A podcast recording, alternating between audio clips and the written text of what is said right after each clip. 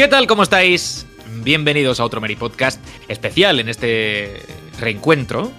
Un poquito más largo tiempo de espera entre programas por cuestiones que tienen que ver con la pues el día a día, ¿no? Y un poco la, la, la eh, situación que se puede vivir en un momento determinado de respecto de cada uno de los miembros de este programa, pero hemos conseguido sobreponernos a las dificultades y regresar. Y lo digo con todo el, sentimiento y de verdad de, corazón que es especial, porque este programa cierra un año.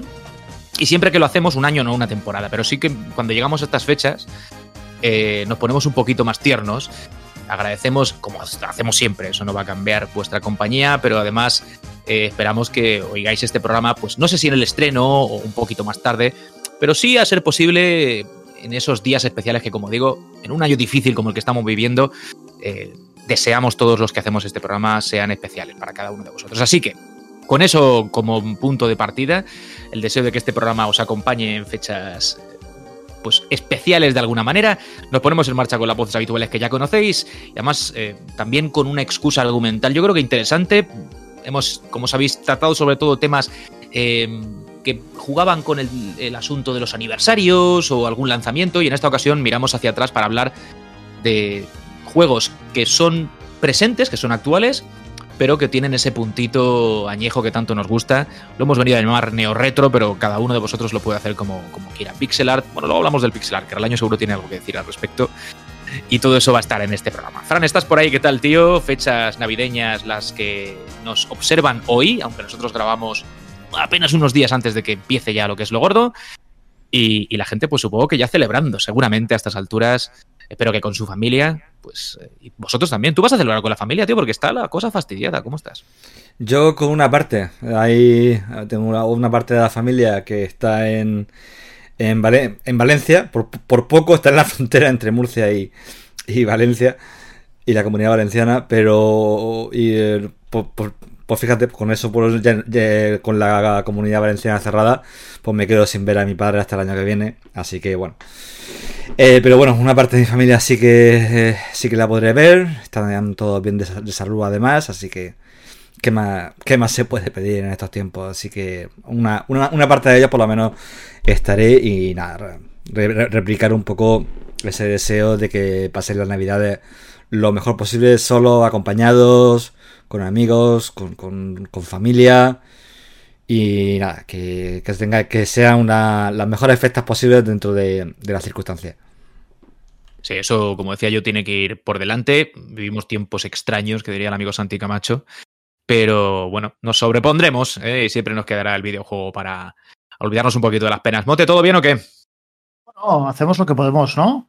O sea, sí, ¿no? Quiero decir, sí. sí. Vamos a elegir, sí, ¿no? pues decimos que sí y ya está. ¿No? Sí, ¿Puestos a elegir? Sí. Sí, yo, sí, bien, bastante bien, dentro de lo que cabe, vale. ¿no? O sea, es lo que hay. Es decir, podríamos estar mejor.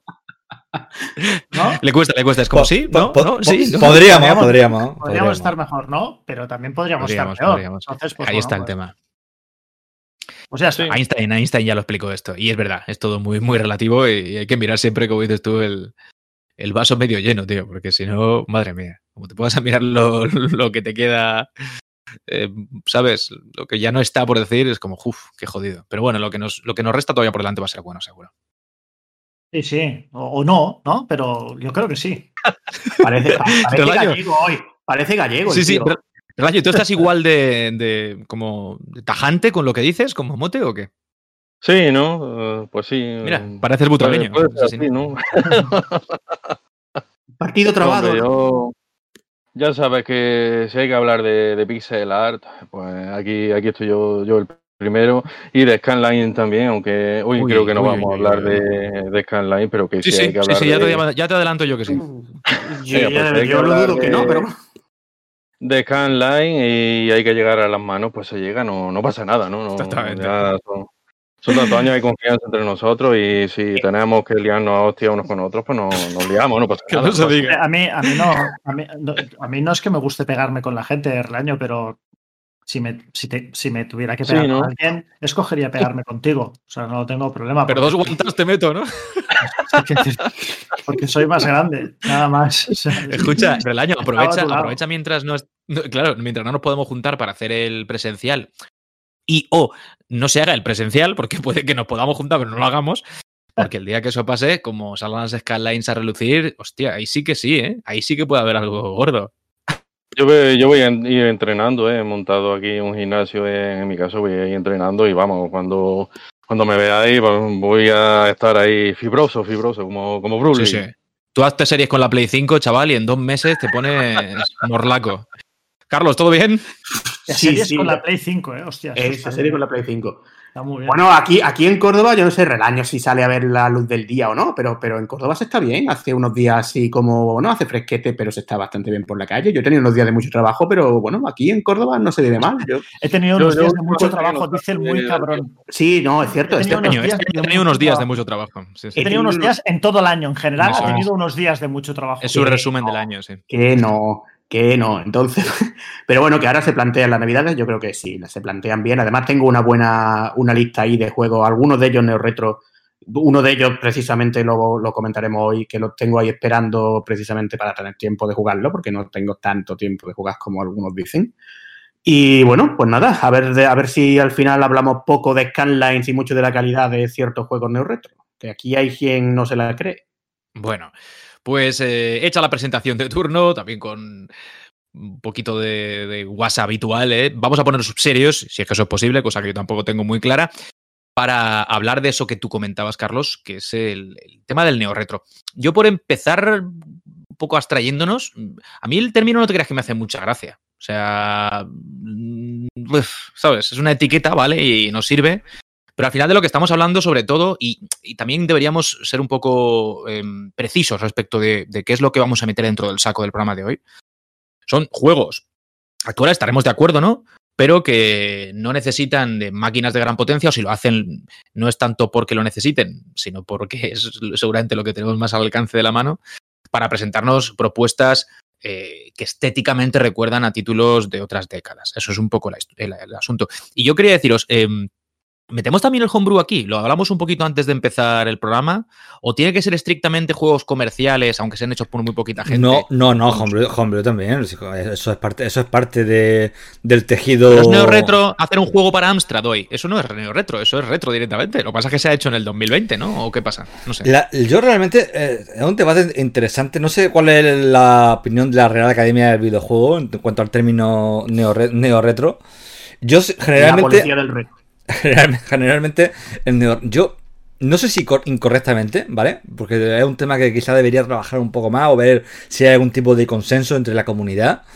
Pero yo, para mí, Neo Retro es con todo, todo juego que es deudor un poco de los, de, los juegos de, de, hace un X tiempo. Es decir, por ejemplo, eh, si este año ha salido Street of Rage 4 y es un beaten up eh, 2, d o 2D 2.5D que recuerda un poco a los, a de Mega Drive, pues yo lo considero mm, en mi cabeza, eh, lo, considero neo retro. Obviamente, si fuera un Street of Rage eh, en plan GTA, pues, mm, aunque tuviera ese nombre, no le llamaría neo retro.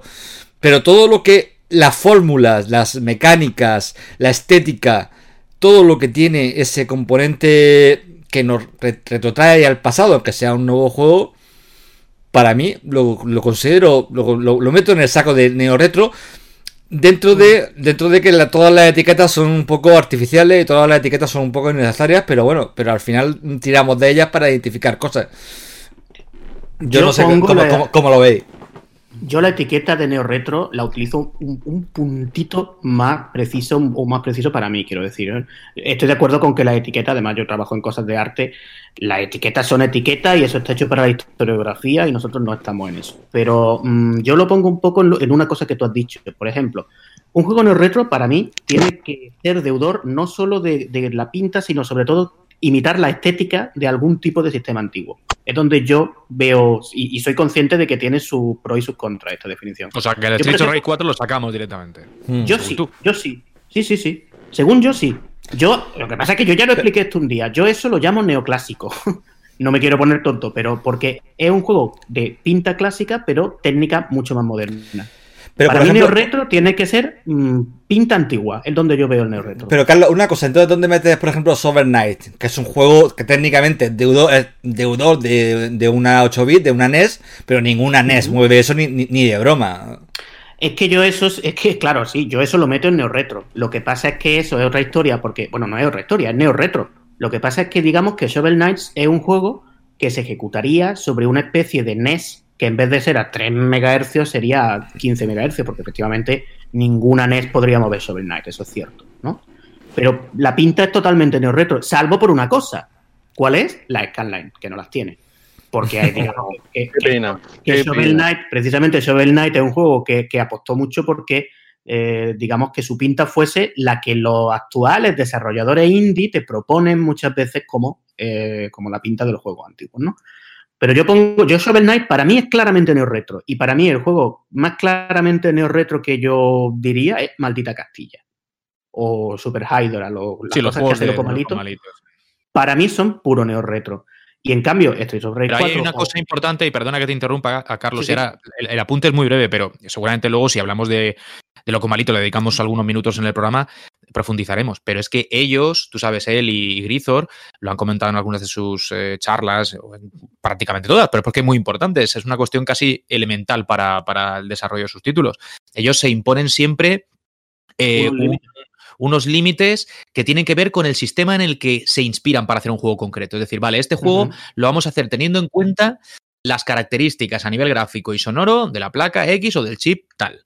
Y esto es lo que nosotros vamos a utilizar, no nos vamos a salir de ahí. Es decir, es un juego que va a sonar y a verse, evidentemente, con todo lo que proporciona la tecnología actual a nivel de solvencia de movimientos y de sprites y otras cosas, pero esos dos elementos, lo que es sonoro a nivel de sonido y a nivel gráfico, lo que proporciona la placa o el chip, tal. Y eso es lo que ellos se marcan como límites para su desarrollo. Por eso también te digo que no es exactamente igual que Shovel Knight, que tiene el rollo NES, pero pero bueno, de aquella manera, o sea, tampoco es estricto, no es estricto. Eh, la estética NES, pero, por pero no lo movería una NES. Diría. no, no, muchas cosas no, lo movería como una NES, el sonido tampoco es estrictamente el que tendría una NES. Claro, si haces una cosa. A nivel de, número de canales. Si haces una cosa para Amstrad, ¿por qué es Neo Retro? Es de Amstrad, ¿no? Eso es lo que yo preguntaba. Si es una máquina, por eso el homebrew, que es, como sabéis, otra etiqueta, pero que nos circunscribe muy bien a un tipo de títulos, están hechos para una máquina antigua que funcionan en la máquina antigua, por mucho que se puedan también jugar en un emulador, que hay gente que no tiene un Amstrad y lo emula, eh, pero se hacen hoy, es decir, con las herramientas modernas,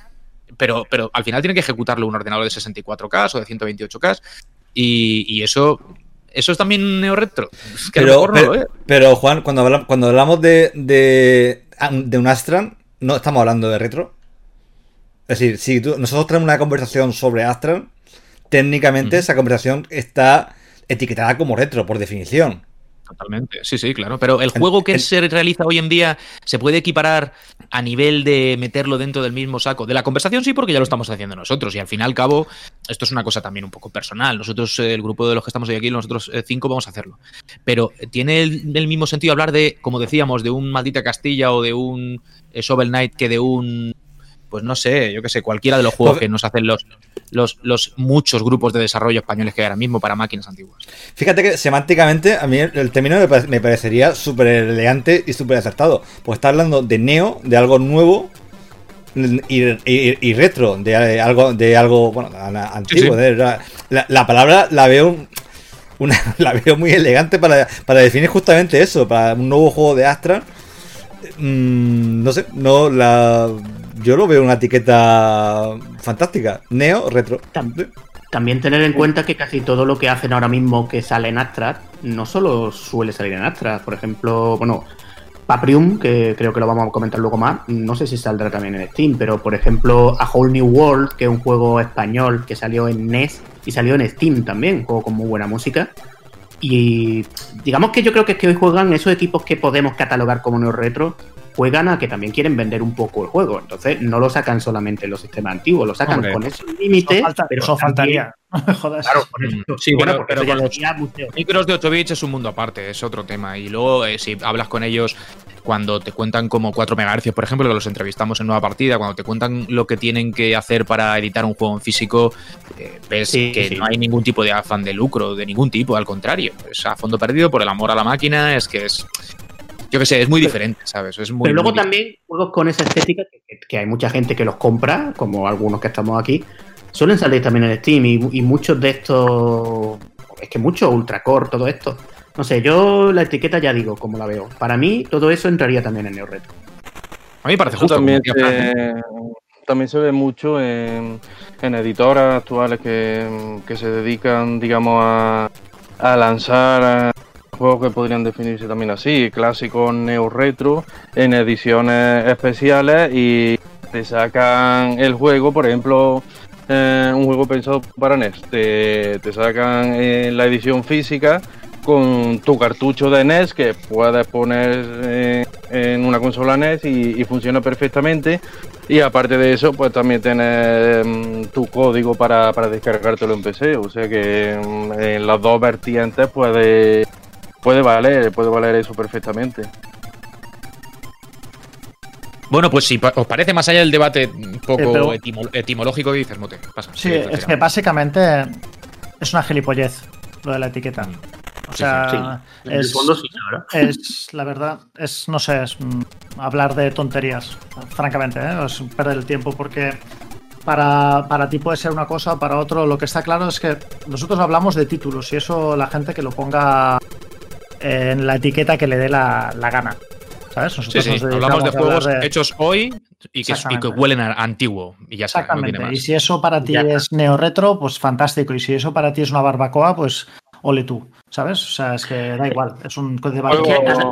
Juegos ha hecho hoy que se sienten como, como los de antaño. Eh, yo, he tenido, yo, yo, he tenido ya varias veces a lo largo de todos estos años, Fran lo sabe, que he estado en Miristation, sobre que el, el debate sobre qué es un action RPG, qué es un que es un dungeon crawler, que es un tal, ¿sabes?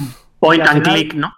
Y al final te das cuenta de que mm, de que por mucho que gastes tiempo en discutir, eh, da igual.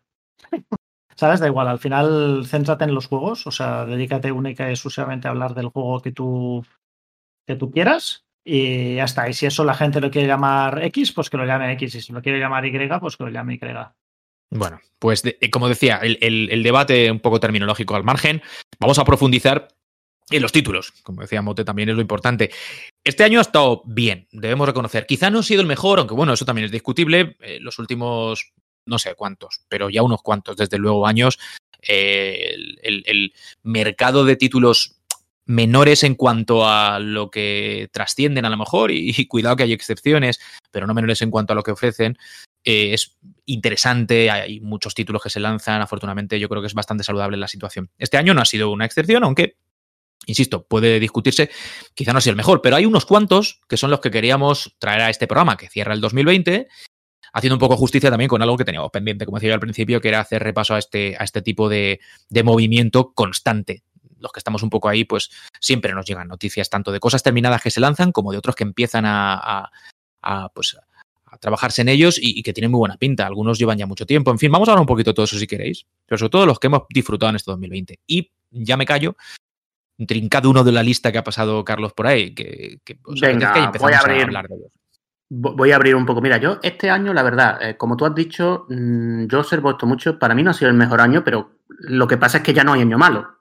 Por ejemplo, esto ya no es como 2018, cuando en 2018, en agosto, coincidió Guacamele 2 Dead Cells y The Messenger. Bueno, pues ese nivel es que eso fue una locura. Ahí es que coincidieron tres obras maestras de este estilo. Además, Messenger es neo-retro súper puro. Eh, Dead Cells, pues está ahí, ahí, aunque roguelike, en fin, que eran juegos muy buenos. Este año no ha sido tan bueno, pero siempre hay cosas. Al final esto es una marea, ¿no? Yo este año tengo un juego al que al final le he cogido mucho cariño, que es el Super Six, Super XYX, porque mm, es un shoot em up, ¿vale? Yo ya he dicho muchas veces que soy muy fan de eso. Eh, imita una estética muy concreta. Es un juego que imita mm, concretamente. Véndemelo, que no lo he jugado, tío. pues mira, ¿pero lo has visto? ¿Sabes cuál te digo? Ahora mismo, igual lo he visto, ¿eh? pero por el nombre no, lo estoy buscando mientras hablamos porque lo has puesto en la lista y digo, venga, a ver mirándolo. pero pues véndemelo porque ya sabes que yo también con el shoot em up tengo. Sí, sí, tú, eso, tú, tú ve comprándolo ya, vamos. Mira, esto imita los juegos de Toaplan, pero, o sea, un homenaje muy bien hecho a los juegos de Toaplan. Tiene pinta de un juego hecho con una placa con un Motorola 68000 y un IM2151, vamos, una placa CPS1 de Capcom de toda la vida. Es una especie de Dodonpachi, de 5 o 6 fases verticales, muy buena música con el chip IM2151 y eh, para mí imita a la perfección ese estilo de juego con el nivel de lo, bien pulido que está un shoot'em de hoy, porque ya sabes que en ese género se ha avanzado mucho, ¿no? Eh, un juego además muy bueno porque no es tan inaccesible como Dodonpachi, que es un juego que no te lo pasan ni loco, salvo que sea una especie de género. ¿Con un crédito? No. con un crédito, tío. Es que ya estamos. Medio crédito. Ya estamos con, las. Con, vaya, una vida. Esto sí que son etiquetas de mierda, ¿sabes? Vaya, vaya por delante que mm, yo soy de los que un shoot'em no, no hay que pasárselo con 3, 4 créditos como mucho. Entonces. porque tú lo digas. Este, no, porque yo lo diga, no, porque yo lo disfruto así, porque es lo que a mí me supone un reto. ¿eh? Ah. Entonces, este es bastante accesible, o sea, digamos que te lo puedes pasar, o sea, te lo pasas, yo me lo he pasado sin demasiado problema y luego le he subido niveles de dificultad ya para zumbarle, o sea, al final le zumba ahora. Y es un clásico juego neo retro que para mí ha sido una noticia sorprendente porque no esperaba un juego con esa estética, que con el neo retro pasa un poco que a veces se centran los desarrolladores demasiado en el 8 bit, ¿no? A mí me gusta eso, que poco a poco se está avanzando, está viendo más cosas de polígonos de época de Virtual Racing y todo eso. Para mí, este año quizás es el juego neo-retro más, más puramente neo-retro que he visto este año. suelen salir bastantes tipo, o sea, no digo como este exactamente, pero sí shoot em ups.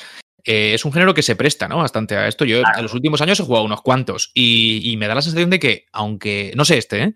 aunque solo estemos hablando de uno, vayamos a hablar a lo mejor de este principalmente, igual ha habido algún otro por ahí porque es que es, como, que, lo agradece, o sea, el género agradece la estética.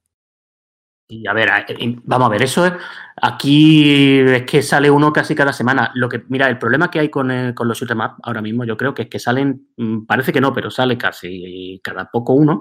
Y muchas veces pasa por debajo del radar hasta de la gente que, que nos gusta ese género. Porque yo, por ejemplo, este año, que yo recuerde, shoot'em que yo recuerde haber jugado ahora mismo, a bote pronto, habrá más, porque yo siempre estoy con eso, ¿no? Pero ha habido uno que me ha gustado mucho, mucho, quizás que mucho, mucho, la verdad, un horizontal que se llama Britra Complete, que salió en ordenador. Es una especie de, como el Blazing Star de Neo Geo, con un dragón, ¿no? Y visualmente muy vistoso, nivel tipo Gradius 5, ¿no?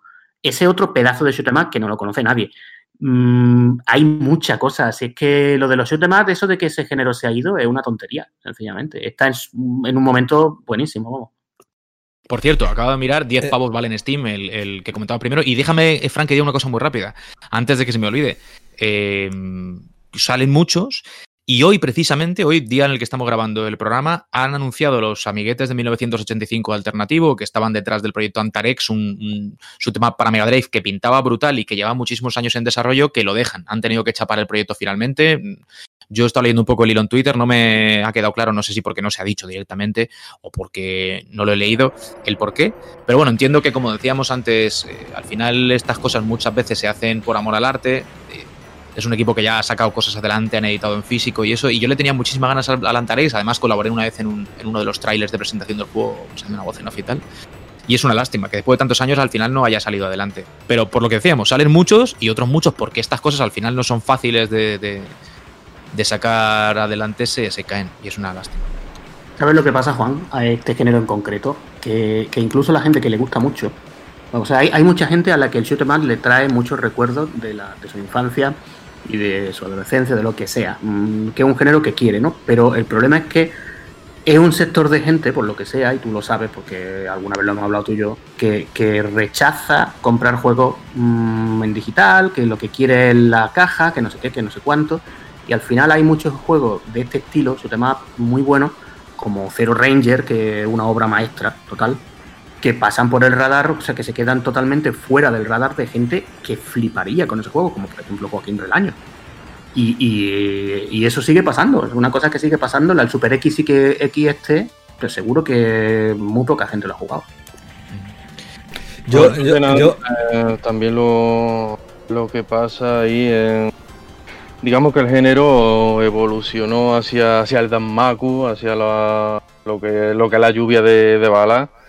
Y, hoy en día la mayoría de, lanzamientos pues, pues son de ese estilo, digamos que un estilo más clásico a, ¿qué te digo yo? a la, a la forma y la manera que tenía un Gradio un R-Type, eso ya no, no es tan fácil de, distinguir ¿no? de, de, los demás, de los, de los Danmaku. Y quizá, quizá por eso, digamos que aunque, aunque no salen tantos títulos de corte clásico en cuanto a su como, como parece, pero, pero al estar ahí también los Danmaku, pues, puede dar la sensación de que, de que hay una sobreexplotación incluso, incluso hoy en día, ¿no? Hombre, es que es más fácil hacer un Danmaku que un que un R-Type o un Aselai o una cosa. Claro. O, Metes ahí balas a cholón y. No, hombre, si, no, a ver, no, a ver que... no solo balas a cholón, porque hay que saber. No, no, tienes que. Los, patrones y los ritmos. Sin, sin, quitarle mérito al género, ¿eh? Yo pero, pero, pero, tú, Hacerlo bien es, es, difícil porque tienes que hacer. Ah. Tienes que programar no una lluvia de balas, sino una forma de que las pueda esquivar. Sí, sí, totalmente. una mecánica que te permita disfrutar de eso. Sí, de hecho, me parece incluso más jodido hacer un Ballet Hell que no un que no un buen arcade. Me parece. Hombre, no, no. A ver, es que claro, estamos hablando de cosas diferentes. Porque eh, una cosa es.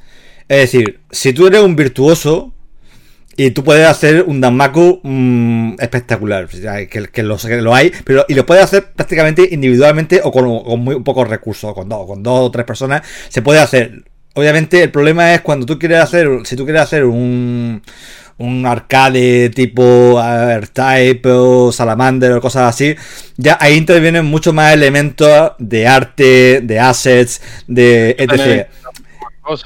y sobre todo necesitas un diseño de niveles, ¿eh? Sí, sí, la estructura de los niveles, el, el, tipo de disparo. Pero de todos modos, es que el género. o sea, hay géneros que se hacían antes que ahora ya no se hacen. Y hay géneros que se hacen ahora que antes no se hacían. Ah, ok, algunos por pura necesidad tecnológica. Es verdad que hoy podemos hacer cosas que antes no se podían hacer y que a lo mejor si se hubiesen podido hacer antes, pues se hubiesen hecho antes. Pero la realidad es que también hay que entender muchas cosas de las que se hacían porque no se podía hacer otra cosa. Entonces tuvimos una época donde se hacían mucho shooter, mucho arcade, mucho tal, pero es que no se eh, había muy pocas cosas, muy pocos géneros que se pudiesen hacer. Tú hoy piensas, por ejemplo, ¿cuál es el género? O sea, por ejemplo, Juan, ¿cuál, cuál dirías que es el género por excelencia dentro del videojuego de hoy en día? Hoy en día se lo reparten entre el, shooter en primera persona y, un sandbox, a lo mejor, o aventura sandboxera en general. Casi, ¿no? Dirías. bueno, aparte, no, Battle Royale no es lo que más se hace el año. No, pero escucha, me quedo con el juego. lo, que más se hace, lo que más se hace son aventuras en tercera persona. Aventuras en tercera persona. ¿Vale? Eso es lo que más se hace. Aventuras en tercera persona. Sí, lo que he dicho aventuras unboxera, yo lo meto ahí un poco que te dejen un poquito de libertad y tal, sí. Sí, o sea, de ahí abarcas desde un Assassin's Creed, ¿vale? Ponte, hasta un Control o un Jedi Fallen Order, ¿vale? O un Dark Souls, ¿vale? Que son aventuras en tercera ¿vale? Imagínate, ¿vale? Es un, es un género muy amplio que abarca otros subgéneros dentro del, pero es un género muy amplio, ¿no? Esto antes no se podía hacer. No se podía hacer. No había la tecnología para hacerlo. Entonces tenías mucho arcade de scroll horizontal o muchos juegos donde veías un, personaje de scroll horizontal. ¿Tú te acuerdas, Juan, seguro que te acuerdas, ¿tú te acuerdas de un juego que a mí me gustaba mucho, me impresionó mucho por los sprites tan enormes que tenía que se llama After the War? Sí, hombre, claro. Vale. After the War tenía, los sprites eran casi el doble de, por ejemplo, Freddy Harvest, ¿no? Eran mm, más, pero en esencia era el mismo tipo de juego. Sí, básicamente sí.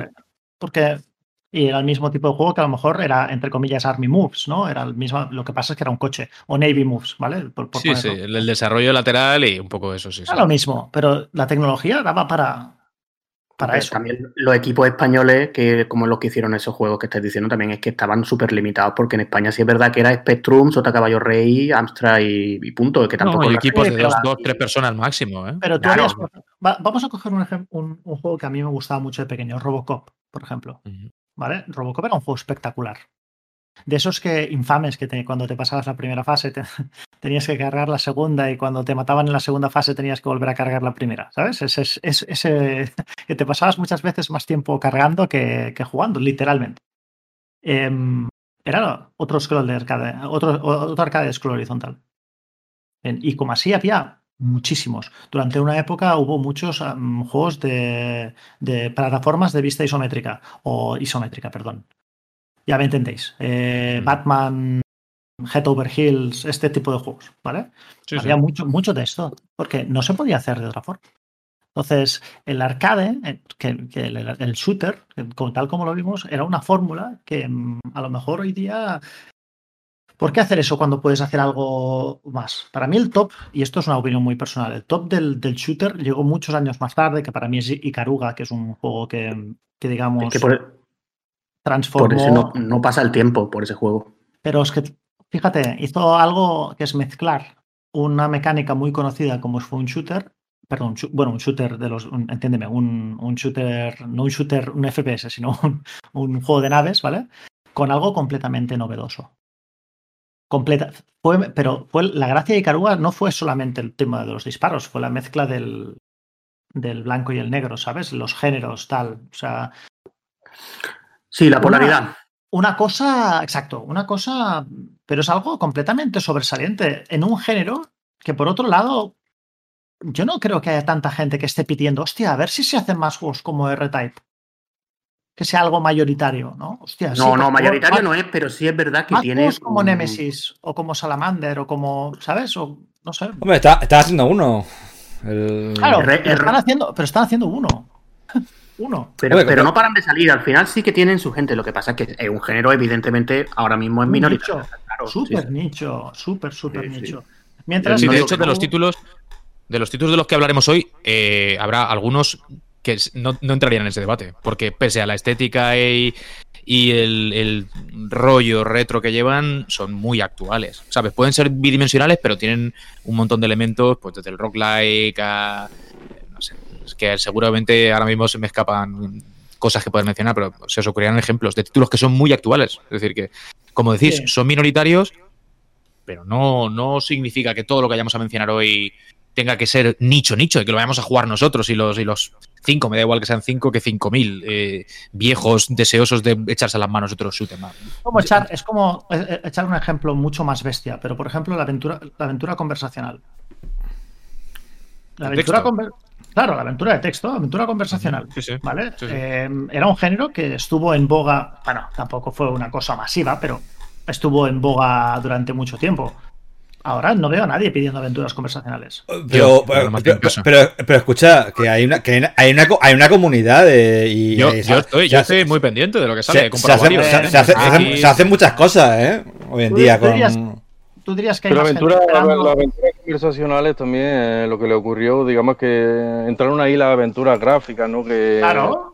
Una especie de evolución, ¿no? De, de lo que fueron al principio las aventuras conversacionales y acabaron digamos, pues captando todo el protagonismo, ¿no? Y, y aventuras conversacionales, pues ya pasaron, digamos, a la trastienda, ¿no? Eh, que, claro, todos los que hemos jugado aventuras conversacionales las seguimos recordando, a pesar de que luego ya entraron las aventuras gráficas, las de Sierra, LucasArts y, y todas y todas esas.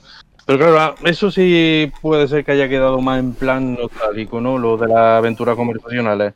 Eh, porque aventuras gráficas pueden seguir eh, saliendo de vez en cuando, ¿no? Pero ya las conversacionales quedan, quedan más, eso sí que, se puede decir que es algo más de nicho. ¿Ocurre el año qué crees que hay más gente? ¿Esperando una aventura original 2 o una Uncharted? ¿A ti qué te da la impresión de que, de que está pasando ahora mismo? Obviamente la aventura original 2, claro. Ojalá. es así, es que... Oye, oye, bueno, de todas maneras, vale, sí, obviamente estamos hablando de cosas totalmente. a escalas totalmente diferentes, pero bueno, a fin de cuentas, también, incluso. lo estamos, estamos, sí, es verdad.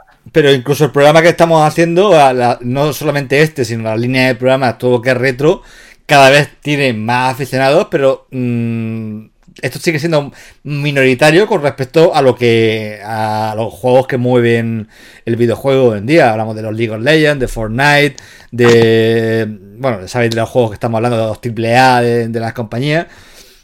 lo que estamos haciendo nosotros, hablar de retro, eh, tiene cada vez más, más gente, más, más, interesado, se nota, se nota en, las producciones. Hay, hoy en día eh, la cantidad de títulos nuevos para, para mm, sistemas antiguos que vemos es impresionante. La cantidad de juegos deudores también, eh, ya sea mecánica o gráficamente o audiovisualmente, de juegos antiguos también es mucho mayor de la que había, por ejemplo, hace, yo que sé, 10 años. Yo creo que el retro hace 10 años era mucho más minoritario de lo que ahora, pero seguimos siendo, esto sigue siendo algo minoritario, sigue siendo algo, un gusto Mm, porque bueno porque mucha gente que jugaba videojuegos antiguamente pues ya no ya, no lo juega. Y la gente que, ha empezado pues, pues, puede tener curiosidad o puede no tener muchos no, la tendrán. De hecho mm, por eso digo que, este, que este programa a fin de cuentas que lo que nosotros hablamos eh, es una minoría grande pero una minoría. Me da la impresión. Bueno venga. la 2 no vamos, vamos, a seguir mencionando títulos que si no nos quedamos el debate que es muy interesante pero... yo, digo, yo digo uno vale por ejemplo, que viene a colación de esto que estaba defendiendo ahora. Yo creo que un juego como Streets of Rage 4, ¿vale? Que salió este año, era un juego que es un, juego y un género que tiene la suerte de que despierta más, ¿cómo decirte? Más pasiones, que a lo mejor sería uno de los géneros de antaño, ¿vale? Que sería un arcade de naves o un, o un yo qué sé, eh, es que iba a decir una aventura gráfica, pero no es verdad, porque aventuras gráficas hay gente que le despierta mucha, mucha pasión, ¿no? Y el caso de Thimbleweed Park, por ejemplo, hace algunos años es un ejemplo, es un ejemplo bueno. Pero creo que Streets of Rage 4 es para mí exactamente lo que quiero decir, con algo que es antiguo, o sea, tiene el aroma de, de antiguo, de juegos que ya no se hacen hoy en día, pero en cambio la gente mm, completamente disfrutable a día de hoy y además esperado por la gente. O sea, y jugable sin, sin, ni, tan siquiera utilizar el factor nostálgico, ¿sabes? Jugable, lo que yo llamo por su propio peso, sin tener que poner de tu parte, ¿sabes? Creo que ese es el ejemplo que, a mí me gusta poner. Motenai, además, es que mira, Street of Rage 4 lo hemos, lo hemos comentado alguna vez, pero Street of Rage 4 lo que ha hecho también es poner bastante en el tapete el género, de forma que este año mm, hemos visto otro que ha pasado muy bajo, en fin, bambalinas, no se ha visto mucho, creo que en Meditation ni lo hemos analizado, que fue The Takeover. No sé si, creo que Juan sí que lo ha jugado. Sí, sí, lo he jugado. En eh, Exactamente, pues mira, The Takeover es otro juego que técnicamente está bastante bien, un 2D tipo Street of Rage, eh, tipo Final Fight. Pero está hecho con, gráficos 3D, ¿no? Este sí que es diferente. Sí, sí, sí, está hecho con polígonos, sí. Efectivamente. Y, y, un juego que salió en PC, yo creo que en PC mm, tenía algunos problemas cuando salió, salió a final de 2019. Mm, pasó totalmente desapercibido y ahora en Switch creo que le está yendo mejor, me alegro, la verdad. Porque yo lo veo un juego bastante yo no sabía que estaba en Switch, fíjate, ¿eh? yo pensé que era un juego que se había quedado en el PC. No, ha salido en Switch y parece ser que va a salir también en PlayStation. Lo necesitaba. Sí, y vamos, eh, a mí también me parece un juego, un juego magnífico. Es que es un homenaje continuo, digamos, a los grandes del género, a Final Fight o, al propio Street of Rage. Sí, sí, sí se nota. Eh, lo que mucho. También creo yo que ha quedado muy tapado por, por Street of Rage 4. Eh, ahí, digamos que todo, todo el protagonismo y todos los focos han acabado dirigiéndose a, a ese título y The Takeover pues ha quedado un poco más un poco más aparcado, ¿no? Pero, pero vamos, en para mí es de lo mejor que ha salido en el género en, los últimos años también. ¿eh? Es que el género mm, no está, yo creo, tan. Ahora que estábamos hablando de géneros de antes que eran más fáciles y tal. Es que ese género tenía cosas que decir, yo creo. Y se acabó como que de repente fue por otro sitio y le quedaban cosas. Y ahora Street of Rage 4. Eh, eh, ¿Cómo se llamaba? El Fighting Fight Force. And Rage. No, Fight and Rage Fight o algo así. Otro, sí, Fight and Rage es otro indie. Hecho, Sí, eh, eh, no, Fight and Race es un indie para PC.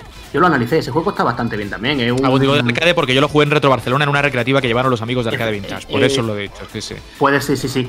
De desarrollo latinoamericano, además, ¿no? ¿De dónde era el desarrollo? Y de, de Chile o de no sé dónde Chile, era. Chile creo que era, Chile, sí, sí. Era un, también un equipo de una persona, creo recordar, con un compositor. era una especie de Loco Malito y Grisor 87 y un juego muy bien trabajado con que ha salido en consola yo supongo que le ha ido mejor en ventas que a otras cosas porque luego al final lo que pasa con esto es que tú te pones a bucear en el catálogo de Steam y te salen más beatemaps el problema es que muchos de ellos tampoco tienen el nivel pero Fire and Rage sí es un muy buen beatmap sí por cierto yo quería decir antes de que pasemos del, año del beatmap y sobre todo de, de, de Takeover que por lo que hablábamos del aspecto gráfico, está hecho con polígonos. Es decir, que al final no, no, no, no te limita al género, o sea, el género que elijas que use una estética determinada. Se trata también de que es un género que respira por los cuatro costados ese, ese halo retro, ¿no? Porque nos, nos retrotrae a esos clásicos y sin embargo está hecho con tecnología actual, muy lustrosa, la verdad es que está bien, hombre, intenta no pasarse, es decir, no es un, no es un Tekken 8, entiéndeme, pero está muy bien y, sí que es retro también. Dice, bueno, es un juego moderno porque es 3D. No, no, no, no. Es que de verdad que la sensación al jugarlo es que estás echando una partida en arcade y eso es lo que yo también creo que cuenta, ¿no? Aquí para valorar qué es retro y qué no en este, en este mundo de lo novedoso. Sí, sí. Es que eso, em, aunque el aspecto gráfico sea actual, pero, pero las mecánicas son las de antaño, o sea, son mecánicas que ya funcionaban hace 20 o 30 años y que pueden seguir funcionando perfectamente hoy en día. Incluso son títulos que se podrían montar en una recreativa perfectamente, ¿no? Como, como ha pasado con Fight and Rage o, incluso con Maldita Castilla, que, yo vi en algunos eventos, una recreativa de Maldita Castilla y, podía jugar al juego como, como si fuera un Ghost Goblin de, de toda la vida, vamos. Bueno, más, títulos, porque no es el único, el, el, no es el único género del que ha habido cositas. Ah, ¿eh? No, a ver, este año ha habido también en el tema roguelike, que, que estamos también muy ahora mismo. En eh, ahí en roguelike sí que ha sido, creo que ha sido un muy buen año, porque no solamente Hades, que es un juego buenísimo, que también tiene su punto clásico, pero bueno, va por otro sitio, sino Spelunky 2, que yo eh, eh Spelunky 2 lo tengo todavía en lista de espera, la verdad se ha visto. No, un espectro. ¿Cómo, cómo? Hades no lo mueve el Spectrum. Eh, no, no, Hades no lo mueve el Spectrum. Vamos, no lo mueve por no moverlo. En fin, vamos a dejarlo. Que hay algunas consolas actuales que creo que les cuesta moverlo. Yo lo tengo en PC. Pero mmm, que Pelunky 2 al final, eh, yo el primero fue quizá el primer roguelike al que más o menos ya entendí la filosofía del roguelike. Y le tengo muchas ganas porque sé que ha salido muy bien. Eh, tiene muy buenas calificaciones por ahí, tiene buena pinta y pinta obra maestra, la verdad. No sé lo que habéis jugado vosotros de él todavía, pero ahí está. Sí, Spelunky 2 además tiene pues, lo que suelen tener los roguelike, ¿no? Que es una, una dificultad desmedida y desmadrada. Y, y eso también forma parte del encanto de tanto del género como, como del título. O sea, aquí va. Livingston, supongo, tampoco era fácil, ¿eh? Sí, sí, aquí va a acabar muriendo. Va a parecer que, que en todos los Souls juntos, ¿no? Pero, pero es que es que digamos que así que esa mecánica es una mecánica. Es una mecánica en sí misma, sí, sí, sí, sí. Sí, sí. Em, yo, te digo una, yo te digo una cosa. En el mundo del roguelite, aparte de Hades, ¿eh? yo he jugado este año un juego que se llama Carrion. No sé si habéis jugado. Ese, ese este que es una especie de monstruo como Alien que va mal comiendo su mano, ¿no? Sí, sí. Yo lo tengo también en la, lista. buena pinta, ¿eh? Yo no lo jugué, pero lo que me vi me llamó la atención, tío. Los juegos de monstruos eh, dejando. ¿Cómo se llamaba aquel juego del mod?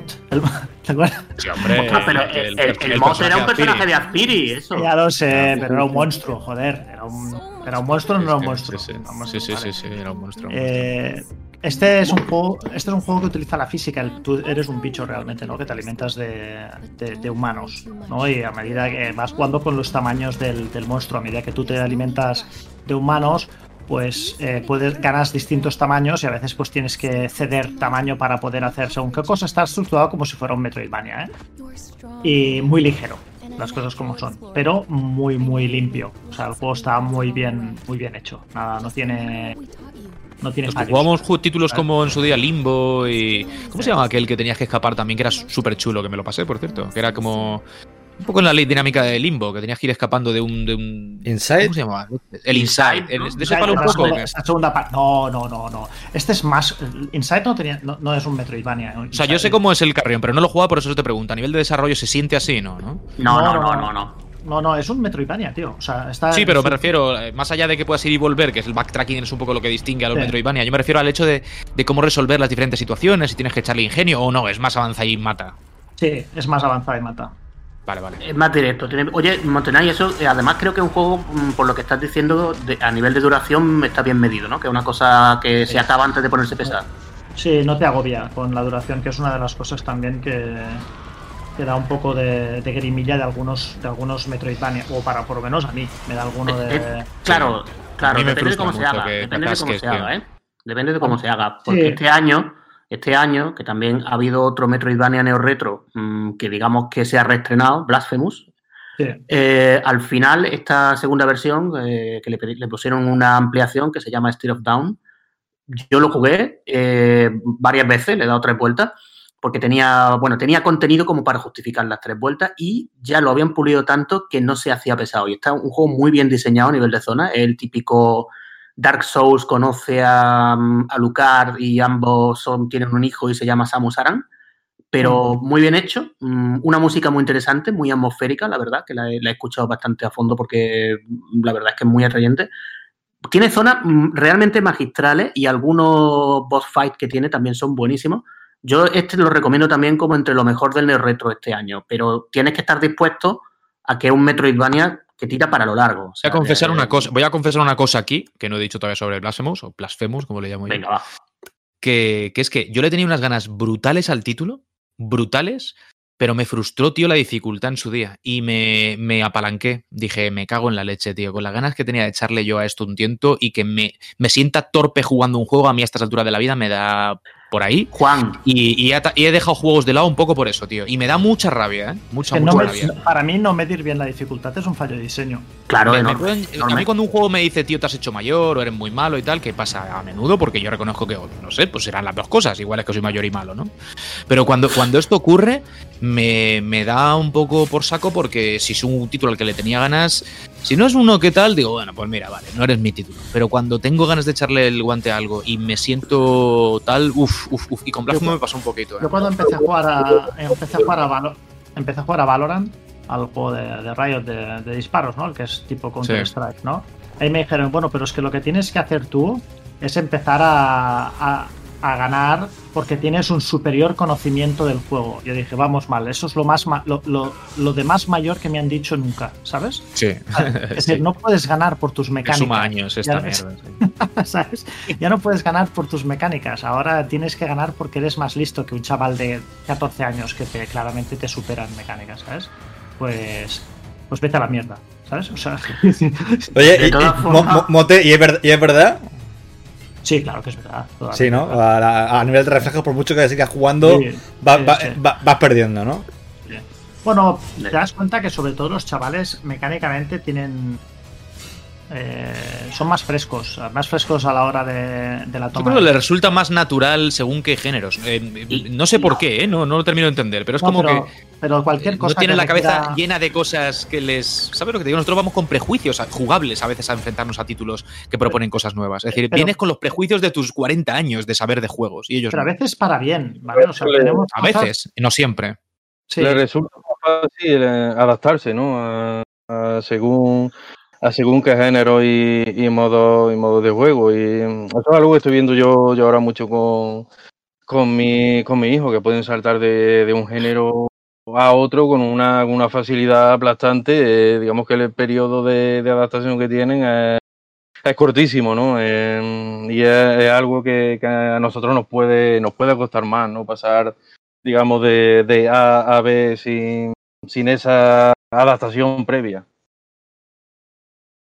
También echan más horas, ¿eh? Que estáis hablando ahí como si, vamos a ver, esto al final es práctica como todo. Mm, eh, sí, pero, paciencia también. Pero tú, por ejemplo, yo por ejemplo, hay un programa, un programa, hay varios programas de entrenamiento, por ejemplo, del, de juegos con mis padres. Estoy hablando de algo que requiere habilidad práctica, o sea, habilidad práctica, o sea, pura destreza manual, ¿vale? Que es, por ejemplo, Counter Strike o, o Valorant en este caso. Tú, hay programas que tú puedes, puedes utilizar para mejorar tu destreza manual. O sea, simplemente tu velocidad en la que tú apuntas, la velocidad en la que, eh, la que haces el seguimiento de, las cosas, cosas muy, muy sencillas, incluso juegos como Osu, no sé si los habéis o si lo habéis tocado alguna vez o si lo conocéis, que es un juego musical, pero que obedece a la velocidad a la que tú mueves el mouse. ¿vale? O sea, vas siguiendo canciones por el mapa, ¿vale? Hostia, yo me comparo con los números que saca gente, pues que a lo mejor tiene mm, 20, no 20, sí, tranquilamente, 20 años menos, eh, yo necesito, creo que es eh, el doble de práctica, el, sí, el, doble de práctica para sacar el mismo resultado que ellos. Entonces dices, sí, al final es de práctica, pero llega un momento, Carlos. No, claro, no solo de práctica, también hay que. Vamos a ver, que tú te dedicas al tenis y yo al piano. Aquí de esto sabemos algo. Eh, vamos a ver, el piano y el tenis, tú hay determinadas cosas que o las aprendes de muy joven o no las aprendes. Está clarísimo. Pero mm, tú también luego sabes que la práctica hace al maestro. Está clarísimo. Esta gente que juega. El año, esto no lo digas muy alto porque yo doy clase a adultos también. Y si oyen esto, entonces no voy a dar clase. no, yo, yo, doy clase. A ver, yo, todos mis alumnos son mayores de edad, ¿vale? Pero ellos lo saben perfectamente todo esto. O sea, no, ¿sabes? no, no se lo tengo que ocultar. ¿eh? Ellos, todo el mundo, además, mm, son profesionales ya. ¿Entiendes? O sea, eh, es, así. En, cosas como esto, la psicomotricidad está ahí. La psicomotricidad de un jugador de Valorant, pues también se tiene que, se tiene por un lado que trabajar muchas horas y por otra a trabajarla bien. Claro, como nos, curtimos con los juegos de 8 bits de Amstrad, pues la psicomotricidad nuestra es la que es. Está pues en los juegos la, de, un roble. Es la de salto y disparo, salto y disparo. Lo que cogen es, por ejemplo, las mecánicas las cogen mucho más rápido que nosotros, ¿vale? Pero lo que sí que me he encontrado que la diferencia entre que una cosa que, solía, que yo solía escuchar mucho, mucho que, es, que es mentira, ¿eh? es que la práctica hace la perfección. Y es mentira, ¿no? Cualquiera que ha jugado a cualquier deporte sabe que eso es mentira. La práctica no hace la perfección. La buena práctica. Talento es necesario. No, no, la buena práctica hace la perfección. O sea, practicar como un mono no te hace ser mejor. ¿Vale? Ahora bien, practicar bien, o sea, escoger bien la práctica, saber lo que haces y cuándo lo haces, esto sí te hace mejor jugador. Y eso sí que he notado que los chavales lo hacen menos, o sea, tienen menos disciplina a la hora de, practicar. ¿Vale? La experiencia, la, experiencia al fin, al fin y al cabo también, Pero no es la experiencia, puede tener mucho, mucho que ver en esto. No, no es la experiencia, es que hay muchas cosas, mucha de la práctica, y esto lo sabe perfectamente Forcada porque da clases de piano, eh, hay muchas cosas que son de repetición, ¿sabes? muchas cosas que se tienen que aprender con la repetición. Y sí he notado que nosotros, que nos criamos con el tema de los videojuegos em, y progresábamos muchas veces a base de repetición, ¿vale? Porque a veces los juegos de antes eran muy tramposos y te mataban porque sí, y tú tenías que saber que allí te mataban y ya está, y te lo aprendías para la siguiente vez. Era un juego muchas veces que mezclaba la memoria con la habilidad, ¿sabes? Eso, nosotros, esa, ¿cómo te diría? Esa, esa facultad de decir, bueno, em, me tengo que tomar esto y repetirlo 30, 35 veces antes de dominarlo, esto nosotros... lo tenemos... con la piedra hasta poder, Pero esto nosotros lo tenemos súper interiorizado, que esto es así, ¿vale?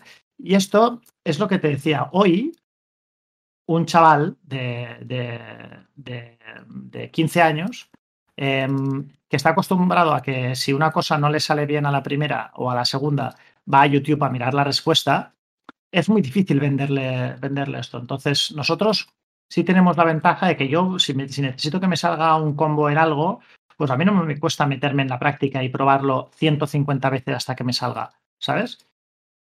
Pero, pero si lo hiciera el chaval de, de, de 20 años, en lugar de necesitar 80 repeticiones de esto, pues a lo mejor necesitaría 30, ¿sabes? Y esto sí que, es lo que yo he notado y es un poco... Se mete en YouTube, eh, eso, se mete en YouTube y, eh, aprende cómo hacerlo al, ver cómo, cómo lo, lo hace. Aceptemos, aceptemos nuestras miserias. Y la al dojo, al dojo a practicar Street Fighter 4, al dojo.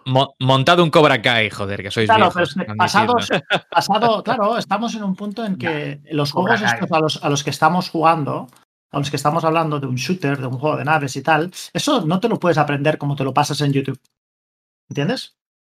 No te lo puedes aprender. No, no, no, hay más leches que ponerse al. bajar al barro, ¿no? Y brincarse. Y por eso, y, por eso creo que, este, estos juegos hoy en día no tienen futuro. Sí. Por esta misma razón. Porque no eh, conectan con, con, el público que, que éramos nosotros cuando teníamos esa edad avanza el programa y yo no quiero que este programa termine sin, sin, un juego que yo pensaba personalmente que no tenía futuro tampoco, ahora que dices eso precisamente. Os juro que yo pensé que esto era dinero perdido. Eh, hace. ¿Cuánto? Bueno, a principios de 2010, 2017 sale la noticia de que se está desarrollando un beatmap para Mega Drive que va a ser el beatmap más grande hecho para la consola jamás, 80 megas de poder en su interior, en fin, una burrada. Gente, un equipo francés al, al cargo, si no recuerdo mal, o parte de ellos estaban afincados por allí. Fonsi es el. Bueno, yo no he tenido el placer de conocerlo durante tres años. Si lo hubiese hecho, a lo mejor le habría trincado el pescuezo, pero en cualquier caso era un poco el nombre responsable de esto. Hablo de Paprium, que es un título que, como digo, ya prácticamente se daba por perdido Vaporware del bueno, de ese que se hablaría en los libros de historia, y que hace, estamos grabando esto a finales de diciembre, hace apenas un par de semanas, no menos una semana o así debe hacer, ha resurgido entre las sombras de, entre los muertos para, para, acabar lanzándose. Nos ha pillado todos los que participamos en su momento del, de creernos lo que nos habían vendido. había pues algunos pequeños vídeos por ahí de lo que se esperaba fuese el título, una página muy resultona, vendían diferentes ediciones y tal. y no es que fuese barato, pero bueno, picamos. Yo durante, ya digo, tres años pensé que ese dinero se había ido a la basura. Lo reclamé mandándoles emails. 90 pavos. 90 pavos. Pero debo decir que ahora la edición que me van a mandar a mí creo que está ya en 200 y pico eh, si la compras en la web de ellos, porque los gastos han, subido, el precio que estimaron no es el que va a ser al final, en fin, no sé. Y si, y si está vendiendo ya la edición PAL, que es la que yo pedí, eh, por ahí, que es otra cosa es que se compre, porque esto, como siempre, es lo que vale un juego es lo que se paga por él. ¿no? Totalmente, lo que vale cualquier cosa. cualquier cosa. 500 euros o algo así. O sea, estamos hablando de que la gente se ha vuelto loca. Pero sobre todo, y más allá de eso, que es intrascendente, porque yo no. Que no me parece el tema. El tema es que hay un juego como Paprium que ha acabado viendo la luz, que yo personalmente todavía no tengo. Estoy siguiendo un poco el desarrollo de acontecimientos del, del, correo, ¿no? A ver cuándo acaba llegando y tal. Y que, que va a cerrar este 2020 eh, haciendo posible que juguemos algo que yo personalmente pensé que nunca se jugaría. Había un vídeo por ahí de una fiesta que organizaron Watermelon Games, es la empresa detrás de esto, en París hace como un año y medio, cosas así, o incluso un poco más, en que se veía el juego muy, muy lejos de estar ni siquiera a medias.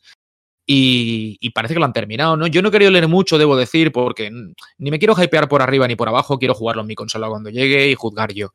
Pero yo dije cuando el otro día me llegó el email de confirmación de que esto al final se mandaba, como digo, de forma muy, muy inesperada, dije que mm, casi que me da igual lo que tenga. Si es jugable, está entero, eh, ofrece más o menos lo que se nos dijo que iba a ofrecer, porque 80 megas da para bastante, además hay algún chip dedicado dentro y demás, y, y, joder, es una edición física que eso sí que por lo que he estado viendo en fotos y demás ya solo casi justifica el precio. A mí me voy a dar por, por, por bien invertido el dinero porque eh, pensé que lo había tirado a la basura. Pensé que lo había tirado a la basura los 90 pavos en su Tú imagínate, Juan, lo que podría haber costado un cartucho de Mega Drive de, de 80 megas en, en, su día, ¿eh? Madre de y, Dios. Con y con además algún chip dedicado dentro. Eso habría sido, vamos. Sí, sí, sí. No, Ni los de Neo Geo, creo yo. Esto es, esto es, esto es el típico que luego, luego valdrá un. Si ahora es caro Luego valdrá un dineral en segunda mano y coleccionismo y tal, porque vamos, tiene, toda la pinta. Además, esta gente es la que hizo el, el Pierre Solar. Pierre Solar, sí, Pierre Solar. Que, claro, que es curioso porque eh, ya sé. De, de, Mega ese juego, el Pierre Solar. Sí, sí, sí, además un JRPG, bueno, de estilo JRPG, con muy, muy ambicioso, por lo que he leído, muy, muy bien hecho. Sí, además se podía jugar, si lo conectabas eh, con un mega CD, Exactamente. tiraba de la, música en CD del, trasto. O sea que me parece la hostia. Si eso lo hubiesen hecho también, yo es que no he querido leer mucho, como digo, porque no me quiero meter hasta que tenga el juego demasiado en foros y demás, pero parece que hay algo en la línea un poco con el Papri MS también. Esta gente se ve que le mola el rollo. En fin, que son, son gente que ha demostrado cosas solventes, pero que durante tres años ellos se justifican diciendo que tuvieron un montón de problemas. Cuando empezaron a ganar tonto dinero con la gente que lo compró anticipadamente, PayPal y no sé si alguien más, pero PayPal al menos dijo, eh, esto no huele bien, ¿cómo puede ser que un juego retro, no sé qué, no sé cuántos, esté dando tanta pasta? Entonces como que le bloquearon los fondos y una serie de movidas, eso dicen. Todos, por todos modos, una de las cosas más difíciles en esta vida tiene que ser... tiene que ser gastarte 90 pavos y, y tu pareja, que puede ser tu mujer, te diga, oye, ¿y esos 90 pavos que pusiste en eso? ¿Qué tal? ¿Cómo van? Y tú, pues, durante tres años, callado. No sabes qué decir, que no, no sé de qué hablas. ¿Quién eres? eso, eso es algo que vivir todos los días, ¿no? Como cuando Salva se compra estas estatuas, estas figuras que son de, mierda y le tiene que mentir a Rosa para, ¿sabes? Pero bueno, pero. Moté, por, por amor de Dios. Es la verdad. Ah, Rosa no es tonta y Rosa ya para calcular el precio de las figuras multiplica por dos, ¿sabes? O sea, es así. ¿Cuánto tampoco, Pues tampoco miente mucho Salva entonces, ¿eh? si no multiplica por cuatro, la cosa no va mal del todo. Ah, no, pero esto, tal, no sé, ¿esto cuánto ha costado? Eh, bueno, 175, Rosa, parece mentira, gastarte 350 pavos en esto. Y Salva dice, pensamos mal, porque ha costado 450, ¿sabes? Ahora sí, ahora sí. confío, confío, en que Rosa no escuche, no escuche el, el Medipodcast retro, porque si no... Es igual, es igual. Ah. y la caverna. O sea, ¿tú, ¿tú crees que una mujer que está casada con Salva no, no vive engañada permanentemente en algo? O sea, es que es, lógico eso, es, absurdo. Qué mala leche. Qué mala leche. Se merece ser engañada. Si no lo sabes, se merece que le engañen con las figuras. Así es, esto es así. Ay. Esto, por cierto, sí que entra dentro del, del, homebrew, ¿no? Por lo que hablamos al principio, lo del Paprium. Es decir, esto no es un juego que se, a priori, hasta que no se lance en Steam o en otra plataforma. No, no, no. Digo, no se, no se puede jugar más que en una Mega Drive. Aparentemente, además creo que me dijo Carlos, ¿no? Había algún problema porque dice, bueno, a ver si liberan la ROM o la venden digital solo para que no quiera comprarse el juego en físico y parece que no es tan fácil, ¿no? Para poder Sí, algo he leído. Es que tampoco, yo tampoco he leído mucho sobre el tema, sabía los problemas que tenía. Pero mm, he leído por ahí algo últimamente de que, por lo visto, la ROM no, o sea, por supuesto, liberada, parece ser que no, y que la, ellos la liberen para venderla, pues parece ser que tampoco. Ya no sé si lo sacarán en Steam o no, porque yo te digo una cosa, el juego yo creo que mal, mal no está, ¿eh? eh no, ha habido mucha gente exigente, seguro. Yo creo que por ahí va a venir la crítica. Pero no debe estar. yo, por lo que he visto es del juego y es asombroso, ¿eh? Asombra que, que eso sea una Mega Drive y pueda correr en una Mega Drive. ¿eh? Tú, todo es que hay que verlo moverse, ¿eh? ¿Cómo, ¿Cómo, haces? ¿Cómo haces esto? O sea, si tú quieres sacar un juego con Mega Drive, tienes que, tienes que hablar con Sega, entiendo. No, ya no. Pues yo creo que no. ya no, ya no. Ya no. Pero hay fabricantes.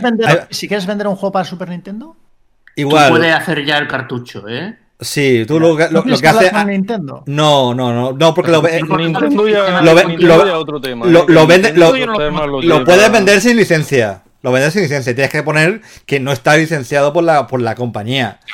Pero... No aparece Sega por efectivamente, claro. en ningún sitio. O directamente te dice, este producto no está licenciado por, por, Sega. Entonces, tú te buscas las mañas para buscarte un fabricante que haga que, te pueda reproducir X cartucho de, de, tal, de esa consola.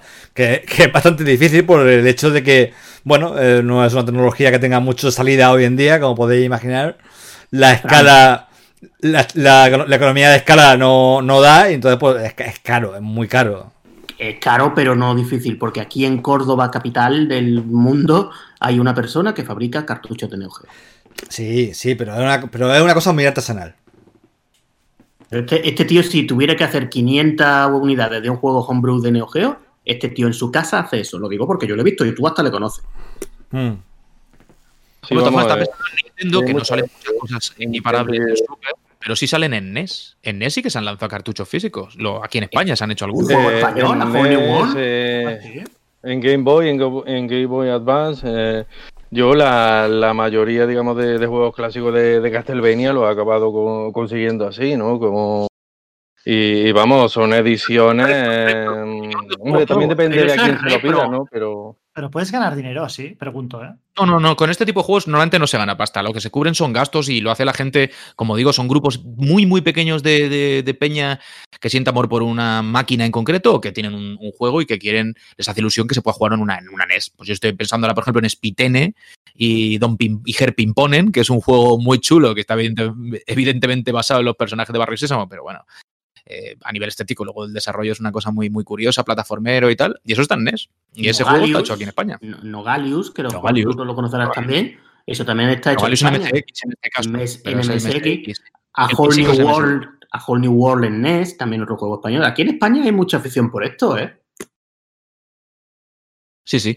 Pero vamos, lo de Super Nintendo sí que es cierto que yo ahora estaba pensando, yo no recuerdo un juego nuevo en Super Nintendo en físico, yo no lo recuerdo. Ahora mismo no me viene a la cabeza, habrá alguno, pero Mientras que Mega Drive sí que han salido, la gente de 1985 alternativo que decía yo antes, hicieron una versión del el Omumi de Amstrad que está muy chulo y mm, alguna otra cosa. De Super Nintendo yo tampoco no, pero sí recuerdo eh, que, se, que de vez en cuando sacan recopilatorios. Y prototipo. Eh, de, sí, de, de Data East, de, de juegos de Data East, de, los Joe and Mac. Que... Sí, eso está más en Amazon, hay empresas que se dedican a eso. Sí, sí. Eso sí, eso sí. Y ese, y ese cartucho que sacaron de, Street Fighter 2, ¿no? Para, el aniversario también. Lo tengo sin abrir, no sé lo que hay dentro. yo vivo así. mira que si no hay nada. No, lo, tienes precintado. Compraste. No mira compraste que si te han vendido la caja vacía. vale, vale. Sí, a ver, la, gracia de esto es que había, eh, no recuerdo las unidades del cartucho rojo, ¿vale? Y luego una cantidad mucho menor de un cartucho verde fluorescente eh, que están mucho más valorados. Es decir, si tú te vas a, eBay y buscas el, cartucho este verde, ves que vale mucho más que el otro porque el que compró la gente normalmente dentro de la caja iba al rojo. Te tocaba por suerte, es decir, te, tocaba uno o el otro. Y, yo no quería abrirlo para no llevarme la decepción. Entonces no sé lo que hay dentro. en fin, yo me, voy a callar porque también tengo cosas cerradas en mi casa, ¿vale? el, cartucho de Rodinger. Eso es, puede estar el verde y eso es lo que yo creo que hay dentro. Mi hermano dice que hay, siempre digo la misma tontería, dice, dentro hay una loncha de chope, tío, porque como no has abierto la caja, dentro te pueden haber metido lo que quieran, un gato muerto. Literalmente. Tiene, que hacer un unboxing, Juan, casi, un unboxing. Casi merecerías que no hubiese nada dentro, ¿eh, cabrón? Por no hacer esto. Mi hermano dice, te morirás sin abrirlo, eres gilipollas. Y tienes razón, tienes razón. Las cosas hay que abrirlas y disfrutarlas. Oye, mira, antes de que nos vayamos eh, y de que cerremos el programa, vamos a abrir, valga la esta, un pequeño aparte dentro del programa, ya que estamos en las fechas en las que estamos, pues para que solo sea al final, unos minutines, eh, ponerle la nota de color navideño al asunto y, y que cuando la gente le dé al stop en el reproductor donde nos esté escuchando, pues, ¿sabes? Mira alrededor y diga, bien, ahora ya todo es Navidad, incluso el, el Meri Podcast Retro. Así que muy brevemente, vamos a contar alguna anecdotilla así que digas, venga, de estas que siempre nos gusta recordar, eh, que asociamos con las Navidades eh, y nuestra vida como jugones. Que, no sé, cada uno que diga lo que quiera, la partida con el primo, no sé qué, el regalo que le hicieron en no sé qué día, va. Yo me acuerdo, yo creo que eh, incluso puede ser que me acuerde más de que de cuando a mí me regalaron la Mega Drive, creo que me acuerdo de mis partidas con mis primos precisamente a un juego malísimo que era además para un, Famiclone, porque bueno, en España ya sabéis que lo de la Nintendo original, digamos que no se veía mucho, ¿no? Entonces, a mis primos les regalaron en Navidad de una consola, la Hitex, que era una de, la, de los Famiclones de España, y el típico cartón. No está conocida, ¿eh? No, pues por, por, aquí, por el sur, se veía mucho, ¿eh? Y además había dos modelos. La Yes, la Nipondo, pero esa no la Pues la Hitex, la Hitex, había dos modelos además. Uno era como, eh, como la Famicom normal de, siempre de Japón, y otro era una especie de Mega Drive recortada. Buscalo, o sea, hay una Hitex por ahí que es redonda, ¿no? Y jugábamos a un cartucho de ocho juegos donde estaba el Terra Cresta, que es un shoot'em up mmm, buenecillo de Nichibitsu en recreativa, eh, como una versión para NES, pues te puedes imaginar, lamentable, y además a 50 Hz en una pantalla de, en fin, 12 pulgadas. Lamentable, pero mira, en aquella época pues era maravilloso.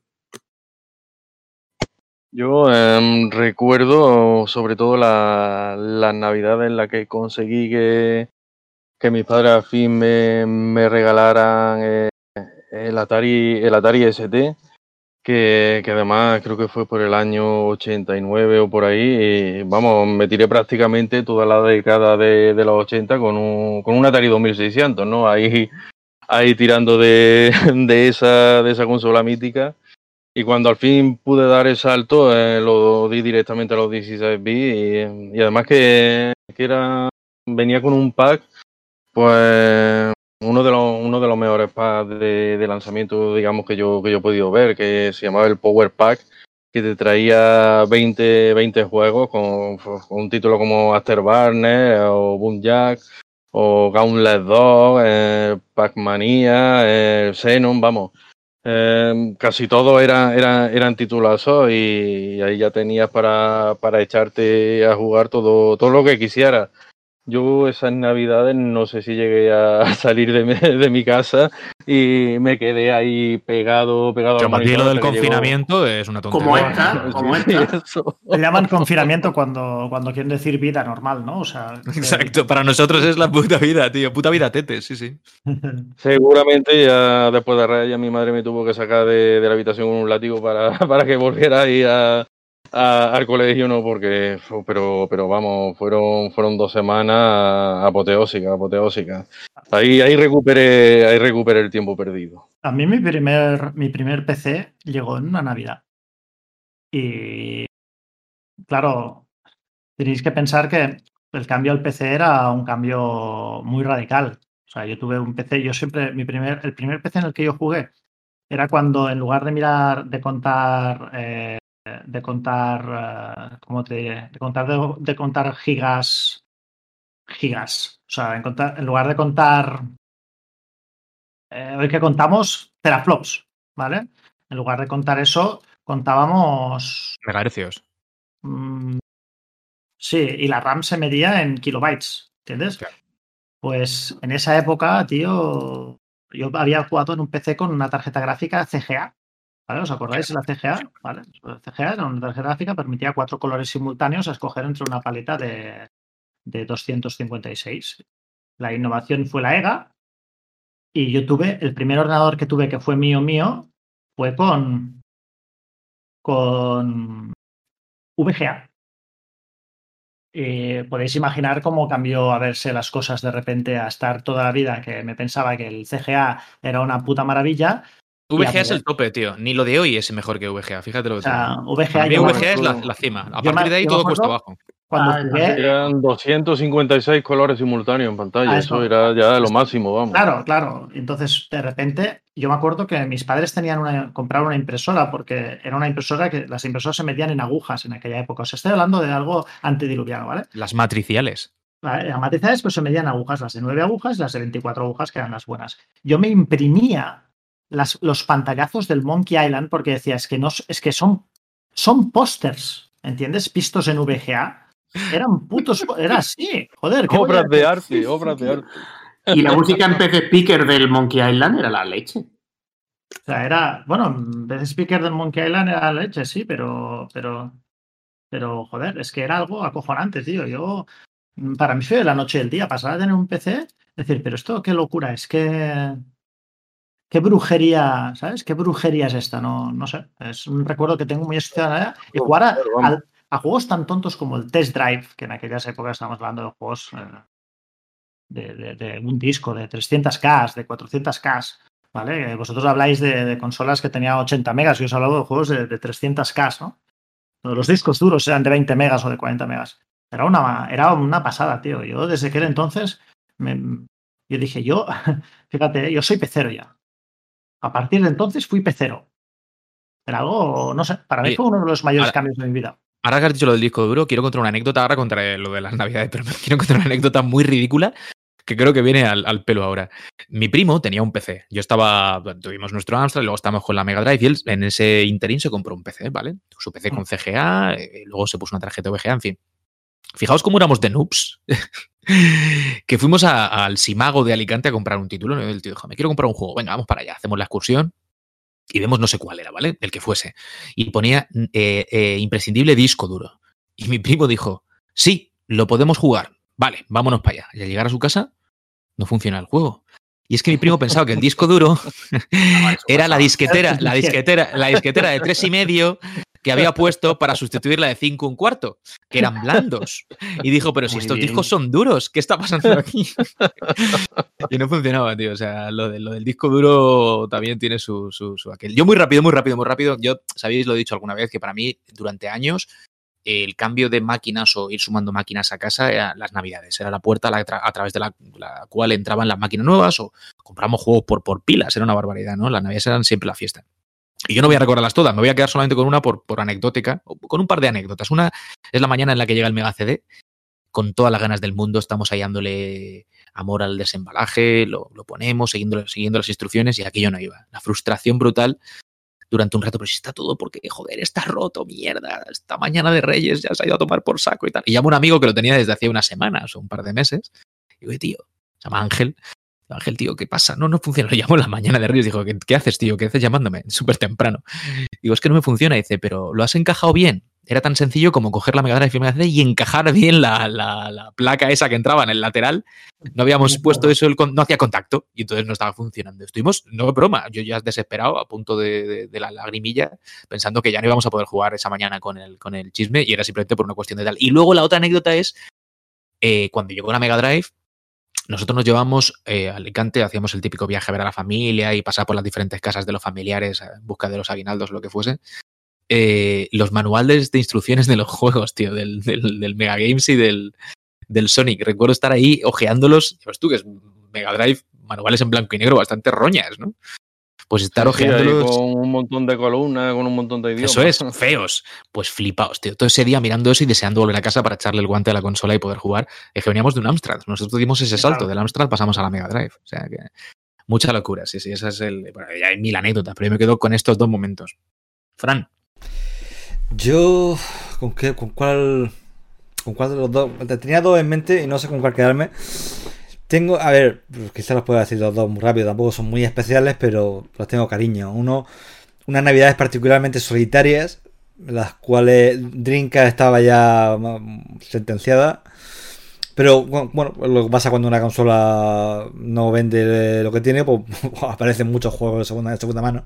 Y tú y yo aproveché un poco la, coyuntura. Yo, me, yo a Drinka me la compré de, de día 1 y, la disfruté y tal, pero cuando vi que ya que no, no tenía mucho futuro y entonces cuenta que aparecieron muchos juegos de segunda mano baratos y tal, pues yo arramblé con bastante.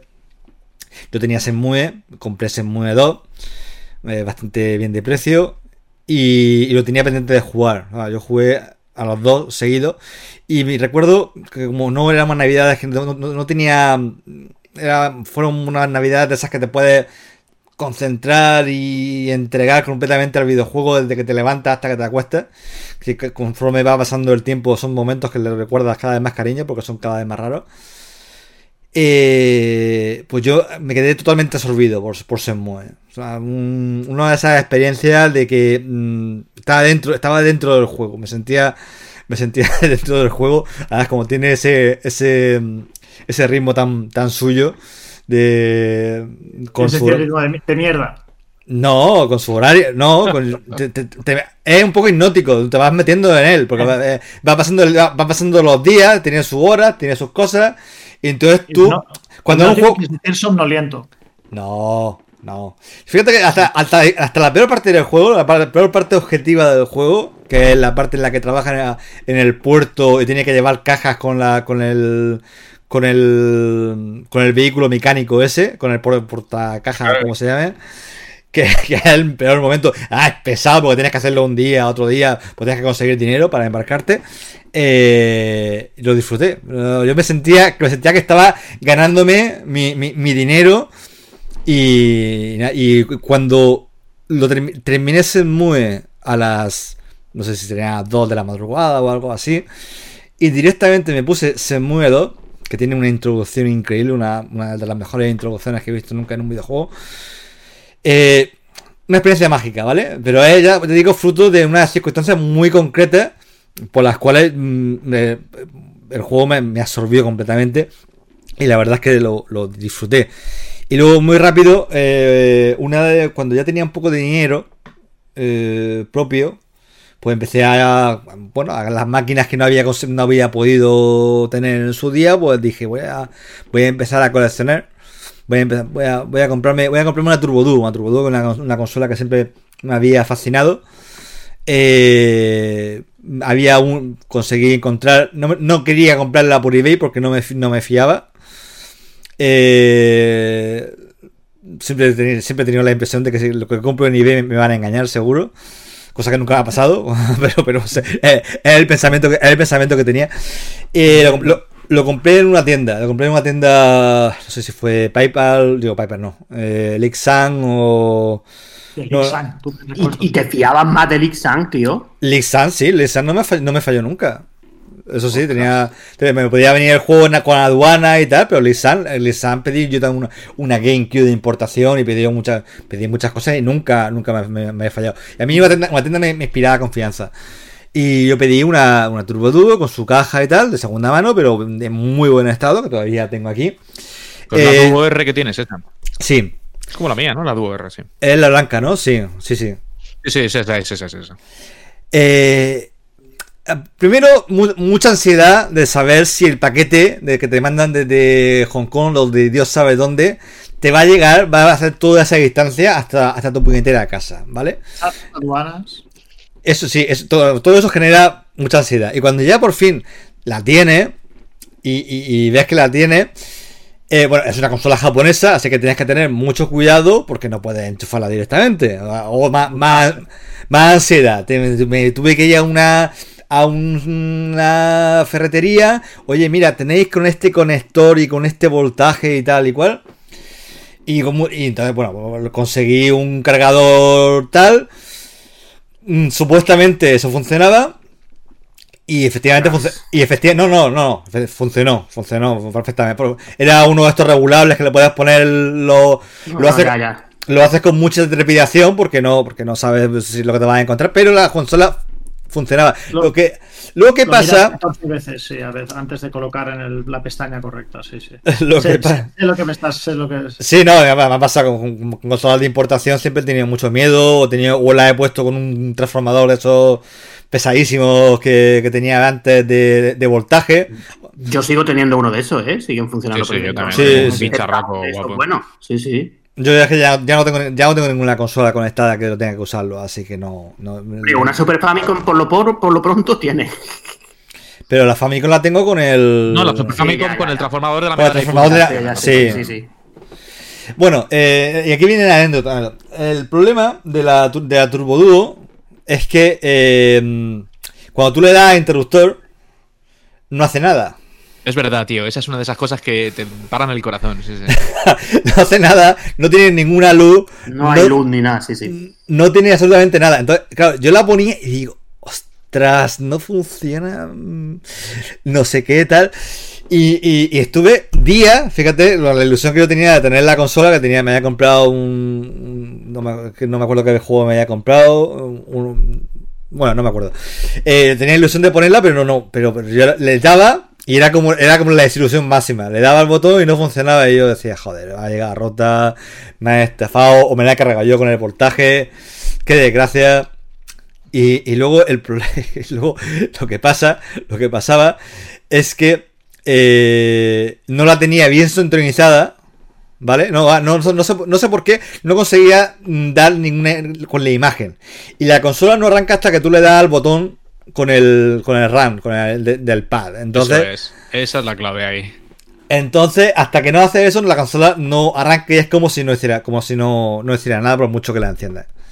Entonces, al final lo descubrí y empecé, pude empezar a jugar con la consola. Pero bueno, con, tontería de, inseguridad de cuando empecé a importar consolas. No, y, sobre todo cosas que nosotros estamos muy acostumbrados, que será que en Occidente nos consideran más, más tontos, llámalo si quieres eso, pero a que todo funcionase con su LED, eh, más o menos tenías algún tipo de referencia de tal, pero es verdad que, que Nex se hizo ahí un poco su, su rollo. Y a mí me ha pasado, además, Fíjate, yo la tengo, no la he puesto cien mil veces, debo confesar, soy de, ese tipo de gente, ¿no? Que dice, bueno, pues ya está, ya está aquí, gracias, bienvenida, la besas y la dejas en, una, en un lado de la, de la habitación. Y la última vez me pasó algo parecido. Dije, no funciona, ya se ha roto. Y dije, no, calla, espérate, que, esto había que hacerlo así. Durante medio minuto estaba asustado, o sea que es, relativamente normal eso, no te creas que, es tan raro.